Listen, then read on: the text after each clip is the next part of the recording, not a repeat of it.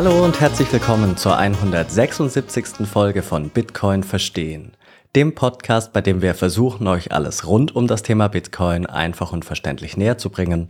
Mein Name ist Manuel und in dieser Folge sprechen wir über einen weiteren Artikel aus dem Buch Das trojanische Pferd der Freiheit von Alex Gladstein, nämlich über den Artikel Die versteckten Kosten des Petrodollars. Liebe Grüße und ein großes Dankeschön gehen an die beiden Top-Booster der letzten Wochen, einer 77 und B-Blocker 21. Vielen lieben Dank euch beiden. Mehr zum Thema Boosts und Value for Value könnt ihr unserer Folge 148 entnehmen. Wie immer noch ein kurzes Wort zu den beiden Sponsoren des Podcasts und dann geht es auch schon los. Werbung.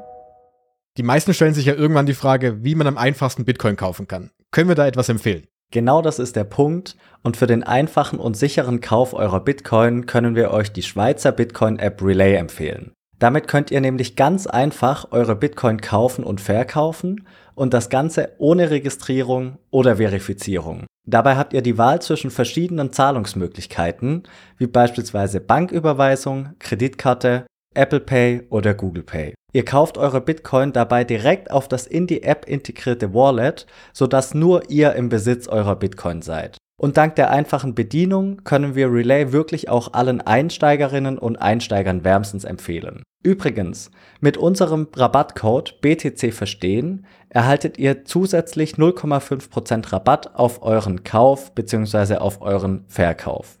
Jetzt stellt sich aber die Frage, was kann ich tun, wenn ich meine Bitcoin langfristig und sicher aufbewahren möchte? Und hier kommt unser zweiter Unterstützer ins Spiel. Bitbox. Dazu wird euch Jonas ein paar Informationen geben. Mit deren Hardware-Wallet Bitbox 02 könnt ihr dann eure größeren Bitcoin-Beträge langfristig und sicher aufbewahren. Durch die sehr einfache Bedienung und Einrichtung, den großen Fokus auf Sicherheit und den hilfreichen Support bei euren Fragen ist die Bitbox 02 für uns das perfekte Hardware-Wallet. Und auch hier erhaltet ihr mit unserem Code BTC Verstehen 5% Rabatt auf eure Bitbox 02 in der Bitcoin Only Edition. Wir haben euch nochmals alle Informationen zu Relay und zu der Bitbox sowie den Rabattcodes in der Episodenbeschreibung zusammengestellt. Werbung Ende. Der Artikel wird dadurch eingeleitet, dass Bitcoin in der Vergangenheit eine Menge Kritik erfahren hat. Meistens geht es, das wisst ihr alle, um den Energieverbrauch, den CO2-Fußabdruck, den Mangel an Kontrollmöglichkeit und die Unmöglichkeit der Regulation. Dies resultiert dann teilweise in Beispielrechnungen wie Visa verbraucht pro Transaktion X Energie und Bitcoin verbraucht pro Transaktion Y Energie. Gedanken in dieser Art dürften hauptsächlich auf Alex de Vries zurückgehen, der für die niederländische Zentralbank arbeitet. Der Vergleich hinkt aber schon dem Grunde nach, weil Bitcoin würde in diesem Fall auf die Stufe eines Zahlungssystems degradiert werden, obwohl es doch eigentlich und auch uneigentlich ein vollständiges Geldsystem ist. Man müsste also zunächst die Frage aufwerfen, womit sich Bitcoin eigentlich vergleichen lässt. Ich möchte nur zwei Vergleiche aufmachen, die immer wieder kommen. Zum einen Banken. Bei dem Credo Be Your Own Bank ist dieser Vergleich ja auch nicht ganz fernliegend. Aber erstens weiß ich nicht, wie viele Kritiker Bitcoins dieses Credo kennen. Und zweitens ist der Vergleich insgesamt auch etwas schwierig, weil Bitcoin macht in gewisser Weise natürlich mehr als klassische Banken, aber auf der anderen Seite auch etwas weniger. Aufgrund der hohen Rechenleistung ist Bitcoin unfassbar sicher und die meisten, die sich nicht mit Bitcoin auseinandersetzen, messen Banken eben eine hohe Sicherheit zu. Also hier hätten wir einen Überschneidungspunkt. Auf der anderen Seite bringt Bitcoin aber nicht Kreditgeber und Kreditnehmer zusammen, was ja auch eine Tätigkeit der Banken ist. Insofern macht Bitcoin an dieser Stelle weniger.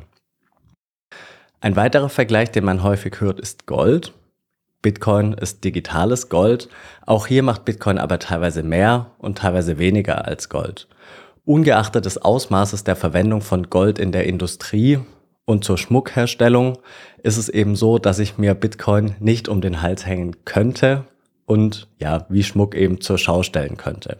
Auf der anderen Seite ist Bitcoin leichter zu transportieren, nicht konfeszierbar und viel leichter aufzubewahren als Gold. Also hier macht Bitcoin mehr als eben Gold. Auch wenn es in dem Artikel letztlich nicht um die Vergleichbarkeit Bitcoins geht, war es mir nochmal wichtig, diese beiden Beispiele herauszuheben, um die Einleitung des Artikels zu unterstreichen. Wer sich mehr dafür interessiert, mit was sich Bitcoin vergleichen lässt und auch weitere Informationen bezüglich der Klimafreundlichkeit oder Klimaschädlichkeit Bitcoins haben möchte, kann gerne nochmal unsere Folge 89 anhören. Da ich leider etwas angeschlagen bin, schwingt in dieser Folge nicht die gewohnte Euphorie mit. Das hat aber natürlich überhaupt nichts mit dem Thema an sich zu tun. Wie gesagt, Bitcoin ist ein Geldsystem und kein Zahlungssystem.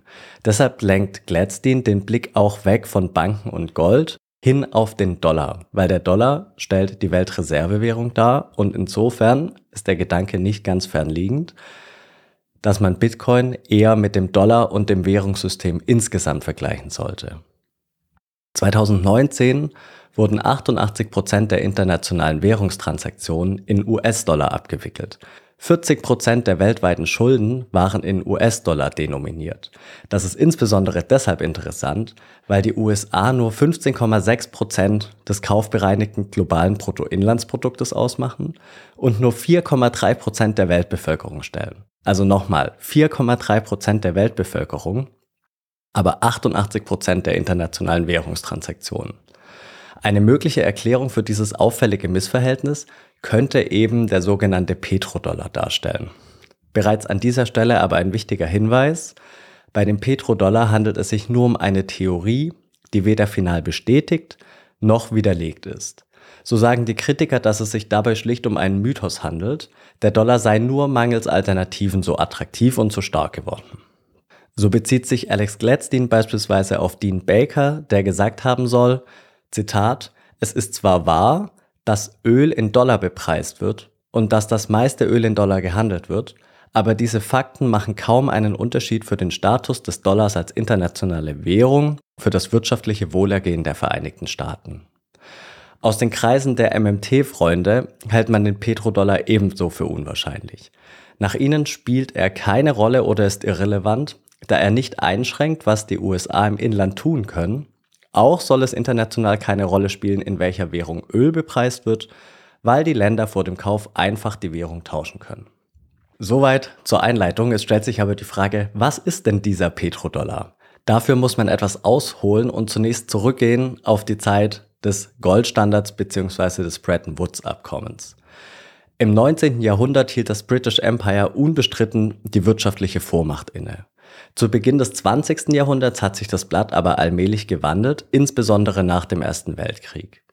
Bis zum Ausbruch des Zweiten Weltkriegs wurde das britische Pfund dann endgültig vom US-Dollar abgelöst, aber die Regierungen, und das ist wichtig, hatten immer noch Gold als sicheren Hafen im Hinterkopf. Im Juli 1944 trafen sich schließlich Staats- und Regierungschefs aus 44 Ländern in einem Hotel in Bretton Woods, um eine neue finanzielle Grundordnung zu schaffen. Das Ergebnis war, dass der Dollar zu 35 Dollar je Unze an Gold gekoppelt war und die anderen Länder knüpften ihre Währung entsprechend an den US-Dollar. Dieses Versprechen sollte dem System die notwendige Stabilität und Disziplin verschaffen, weil der Dollar nach außen hin an Gold gedeckt war und die anderen Länder ihre Währung wiederum an den Dollar koppelten, bestand also indirekt eine Art Golddeckung der anderen Währungen. Für diejenigen, die sich die Frage stellen, warum man sich eigentlich für den Dollar entschieden hat, möchte ich auf Folge 102 verweisen. Es gab natürlich auch Versuche, andere Währungen einzuführen. Den Begriff des Bancor hat vielleicht der ein oder andere schon gehört. Bei dem Bancor handelte es sich um einen Versuch der Briten, vertreten durch John Maynard Keynes, eine neutrale und internationale Reserveeinheit in Form eines Währungskorps zu etablieren. Aber diese Idee konnte sich nicht durchsetzen, sodass man eben zu dem Bretton Woods-Abkommen gekommen ist und der Dollar an Gold gekoppelt war und die anderen Währungen an den Dollar. Vermutlich hing das auch damit zusammen, weil internationale Handelsdefizite mit Gold beglichen wurden und Amerika die Kontrolle über einen beträchtlichen Teil des weltweiten Goldvorrats hatte. Möglicherweise hing das auch damit zusammen, dass die USA aufgrund des Ersten Weltkriegs in Europa als etwas sicherer galten als mögliche Alternativländer in Europa. Man verließ sich also darauf, dass die USA genug Dollar verwalteten und hielten. Der US-Dollar hat sich so im Laufe der Zeit zum dominanten Zahlungssystem für internationale Abrechnungen etabliert, die eben abgesichert waren durch das Versprechen der USA, in Gold zu zahlen, wenn die Länder es wollten. Das ist also das krasse Gegenteil von Don't Trust Verify.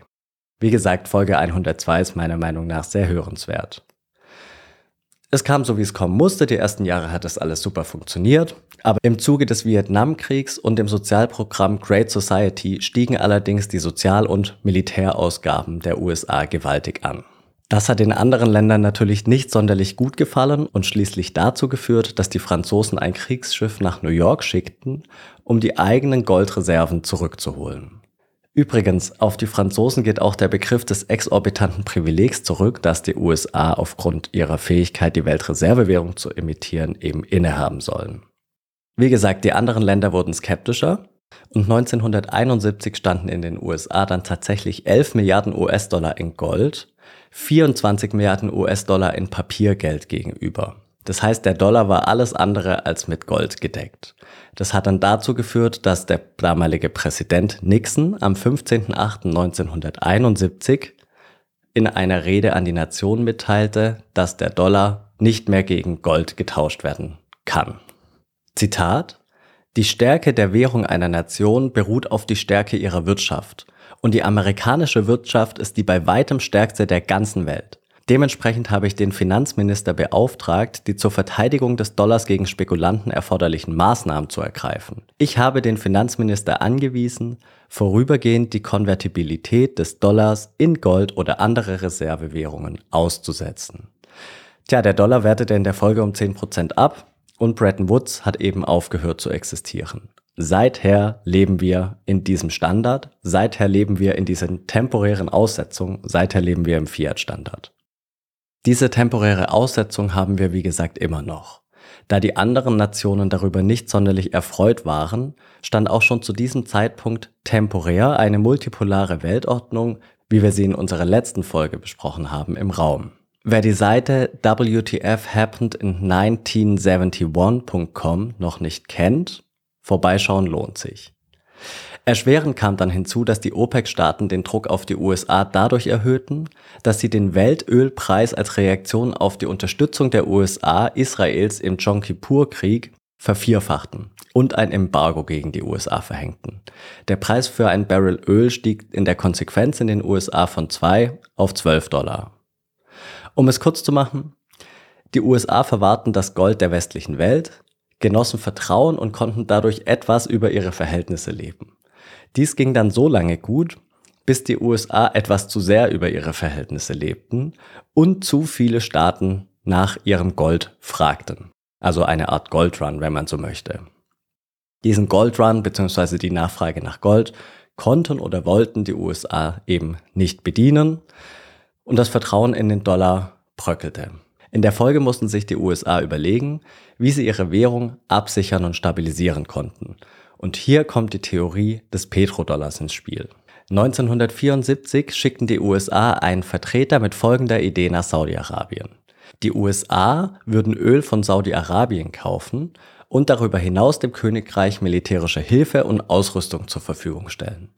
Im Gegenzug sollten die Saudis Teile ihrer eingenommenen Milliarden zurück in US-Staatsanleihen investieren. Dadurch würden die Ausgaben Amerikas letztlich finanziert. Der Begriff Petrodollar ist also eine Bezeichnung für den Dollar, der an einen Erdölexporteur im Austausch für Öl gezahlt wird. Also nochmal, die USA geben Dollar, die Saudis geben Öl. Die USA geben Sicherheit und die Saudis geben Investitionen in US-Staatsanleihen. Mit diesen Investitionen können die USA wiederum Geld schöpfen und ihre Ausgaben finanzieren und so Öl kaufen. Also so eine Art Recycling, die hier eben angestoßen wird. Natürlich sollen die Saudis auch in gewisser Weise Sonderkonditionen erhalten haben und 1975 folgten dann andere OPEC-Staaten. Die OPEC-Staaten hatten damals eben die Hoheit über 80 Prozent des weltweiten Erdölvorrats. Mit Ausnahme der restlichen 20 Prozent gab es also Öl nur gegen Dollar. Da sich die anderen Staaten der Welt zu dieser Zeit weiter industrialisierten, brauchten sie Öl und hatten letztlich zwei Möglichkeiten, an dieses Öl zu kommen. Erstens, sie mussten auf dem Devisenmarkt ihre Landeswährung gegen Dollar tauschen, was dazu führte, dass der Dollar aufwertete und die eigene Währung abwertete. Zweitens, sie mussten Güter in die USA exportieren und so eben Dollar zurückbekommen. So oder so, die Nachfrage nach dem Dollar war eben durch dieses System gegeben und gesichert. Wenn man sich jetzt anschaut, wie sich das ausgewirkt hat, 1974 waren noch 20% des Ölhandels im britischen Pfund, 1976 nur noch 6%. Wenn wir uns die Militärausgaben der Saudis anschauen, stiegen diese von 300 Millionen auf 5 Milliarden. Das ist ja sozusagen die Kehrseite der Medaille. Naja, und was hat das Ganze darüber hinaus für Auswirkungen? Im Artikel geht Gladstein auf mehrere Auswirkungen ein, die das Petrodollar eben bedingt haben soll. Ich möchte an dieser Stelle nur beispielhaft drei hervorheben. Zum einen eine Schaffung der Allianz zwischen Saudi-Arabien und den USA. Zum anderen wurde in den USA die Mittelschicht massiv benachteiligt. Dies ist eben darauf zurückzuführen, dass der Dollar durch die starke Nachfrage eben aufgewertet hat, was die Wettbewerbsfähigkeit der US-Unternehmen natürlich erschwert hat. Wenn die eigene Währung aufwertet, ist das zwar gut für den Import, ich kann ja mehr kaufen, aber schlecht für den Export, weil meine Güter natürlich im Verhältnis zu den anderen Gütern teurer werden. Dies hatte zur Folge, dass sich der Schwerpunkt der USA weg von der Produktion hin zu Finanzen, Technologie und Dienstleistungen eben verschob.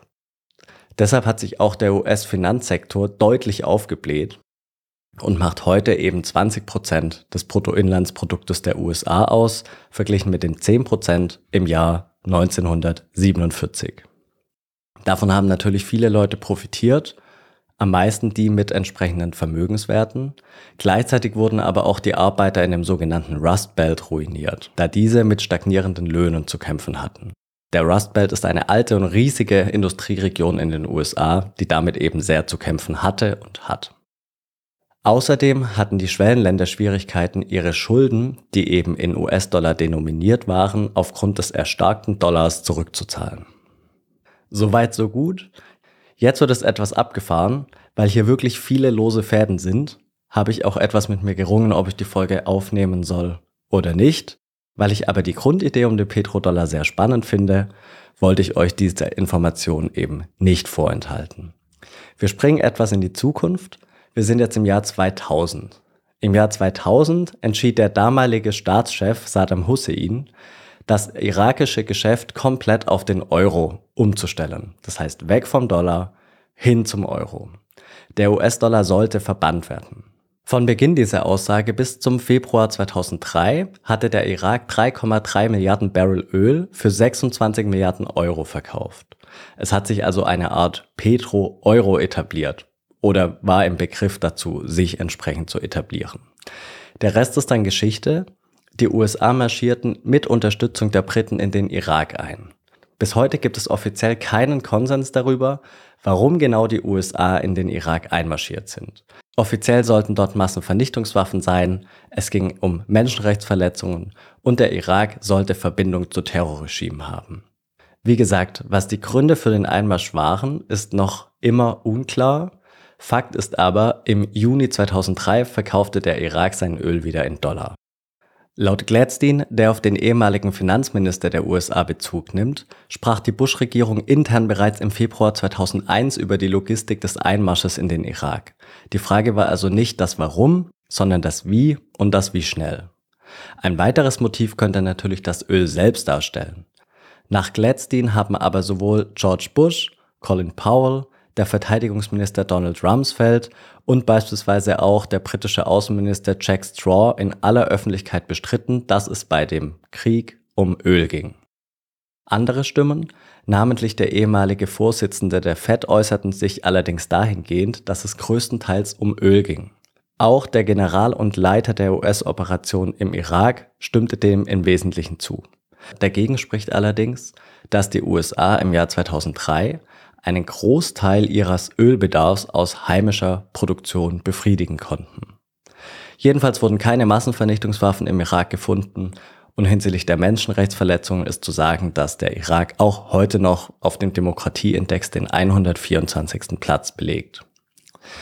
Nach Gladstein gab es noch weitere negative Auswirkungen des Petrodollar-Systems, wovon ich nur noch zwei erwähnen möchte, weil wie gesagt, viele lose Fäden.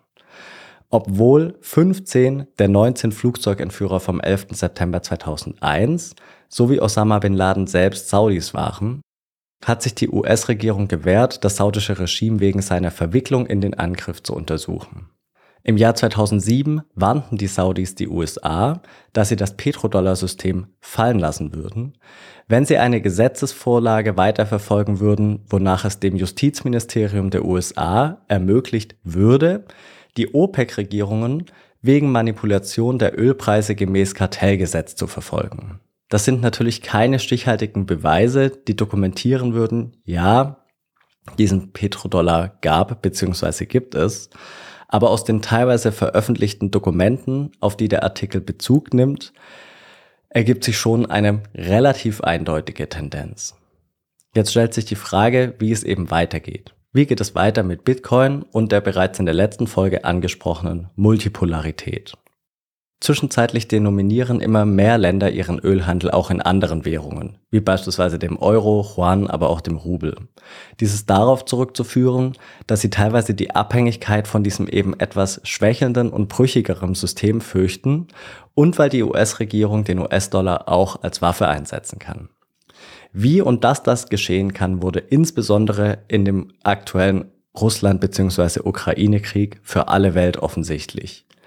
Auch hat beispielsweise der ehemalige Präsident der Europäischen Kommission, Jean-Claude Juncker, gesagt, es ist absurd, dass Europa 80 Prozent seiner Energieimportrechnung im Wert von 300 Milliarden Euro pro Jahr in US-Dollar bezahlt, wenn nur etwa zwei Prozent unserer Energieimporte aus den Vereinigten Staaten kommen. Natürlich stellt man sich jetzt die Frage, wie geht es weiter und was bedeutet das für Bitcoin? Glätzin führt dazu aus, da der Wert von Bitcoin im Vergleich zu Fiat-Währungen steigt, werden mehr und mehr Unternehmen und Einzelpersonen beginnen, Bitcoin zu akkumulieren. Schließlich werden es in letzter Konsequenz auch Regierungen tun. Wie allerdings in unserer letzten Folge besprochen, formiert sich um die BRICS bzw. BRICS Plus Staaten möglicherweise aber auch ein gewaltiges politisches und wirtschaftliches Gegengewicht, das man nicht unterschätzen sollte. Die Frage, ob die BRICS eine eigene Währung basierend auf einem Währungskorb in die Wege leiten oder tatsächlich auf ein zensurresistentes und nicht kontrollierbares Gut wie Bitcoin setzen, lässt sich nicht beantworten. Fakt ist jedoch, dass spätestens seit den US-Sanktionen gegenüber Russland allen Ländern klar sein muss, welche politische Macht von einem zentral gesteuerten Geldsystem ausgeht. Ganz gleich, wer über dieses entscheiden kann und wie ein solches im Einzelfall ausgestaltet sein würde. Die schwächeren Länder des oben genannten Bündnisses kämen also bei einer eigenen Währung der BRICS bzw. BRICS Plus Staaten möglicherweise etwas vom Regen in die Traufe. Insbesondere weil China in diesem Bündnis das größte wirtschaftliche Gewicht hat, würde China vermutlich am meisten Lenkungswirkung zukommen. Die anderen Länder würden also möglicherweise in ein neues Abhängigkeitsverhältnis rutschen. Auf der anderen Seite gab es ein Gut wie Bitcoin schlicht noch nie, weder auf staatlicher noch auf zwischenmenschlicher Ebene. Aus staatlicher Sicht muss bei dem Gedanken an einen Bitcoin-Standard daher auch eine große Skepsis und Unsicherheit mitschwingen. Schon allein vor dem Hintergrund, dass man Bitcoin eben nicht kontrollieren kann. Grundsätzlich kann niemand die Hand auf eine Transaktion halten, weil vor dem Netzwerk schlicht alle gleich sind. Ob die lockende Freiheit, die Bitcoin eben bietet, allerdings ausreichend ist, um die Länder davon zu überzeugen, sich keinem neuen Abhängigkeitsverhältnis anzuschließen, kann ich nicht seriös beurteilen. Im Übrigen möchte ich nochmal auf unsere letzte Folge 175 verweisen, in der ich mit dem Journalist Philipp Mattheis über eben dieses Problem gesprochen habe. Zum Abschluss möchte ich den Blick noch auf etwas Erfreuliches richten, nämlich auf die zurückliegende BTC 23. Was soll ich sagen? Es war wirklich wieder der Hammer. Genauso wie letztes Jahr war ich unfassbar beeindruckt von der Professionalität, die dort eben an den Tag gelegt wird. Lukas und Peter haben das wirklich großartig gemacht. Ton und Bild auf der Bühne waren sensationell. Ich persönlich habe von überhaupt nichts mitbekommen, das nicht glatt gelaufen ist. Also wirklich vielen lieben Dank, Peter, vielen lieben Dank, Lukas, dafür, dass ihr so ein fantastisches Event auf die Beine gestellt habt. Ich habe mir für dieses Jahr vorgenommen, mir mehr Vorträge anzuhören. Eigentlich wollte ich keinen einzelnen explizit herausheben, weil wirklich viele, viele starke Vorträge dabei waren. Aber ein Vortrag bzw. vielmehr ein Kamingespräch hat mir besonders gut gefallen. Mein diesbezügliches Highlight war das Gespräch zwischen Rahim und Herrn Stelter. Ich muss aber dazu sagen, dass ich Herrn Stelter sehr gerne zuhöre. Dass Rahim unfassbar viel im Kopf hat, muss man, glaube ich, nicht gesondert erwähnen. Der Talk hat mir besonders gut gefallen, weil er zum einen inhaltlich für mich zumindest sehr interessant und kurzweilig aufbereitet war. Dass die Chemie zwischen den beiden aber so gut passt, hat mich überrascht. Schaut bzw. hört euch den Vortrag gerne an. Der Link ist in den Show Notes. Wirklich hundertprozentige Hörempfehlung meinerseits. Da ich am Samstag leider nicht dabei sein konnte, werde ich auch noch einige Vorträge nachholen. Aber bis dahin war das, wie gesagt, mein Lieblingsvortrag. Abseits der Vorträge war mein absolutes Highlight aber wieder einmal, dass ich einige von euch persönlich kennenlernen durfte. Es ist wirklich unglaublich schön zu sehen, wie viele Menschen das, was Jonas und ich jede Woche machen, wertschätzen können. Dafür, dass das so ist, sind wir beide, ich denke, ich kann hier auch stellvertretend für Jonas sprechen, unfassbar dankbar. Und wenn ich ehrlich bin, bin ich wirklich jedes Mal überwältigt und der ein oder andere hat es am eigenen Leib erfahren. Ich bin teilweise tatsächlich auch sprachlos, wenn ihr mir mitteilt, dass ihr den Podcast und alles, was dazu gehört, ganz toll findet. Vielen lieben Dank dafür. Das bedeutet uns wirklich sehr, sehr viel. So, das soll es gewesen sein mit dieser Folge. Ich hoffe, sie hat euch gefallen. Wie gesagt, das ist nur eine Theorie, aber es gibt wirklich sehr viele Indizien, die dafür sprechen, dass der Dollar genauso instrumentalisiert wird, wie es die Theorie eben verlauten lässt. Euch einen schönen Sonntag und bis nächste Woche. Ciao!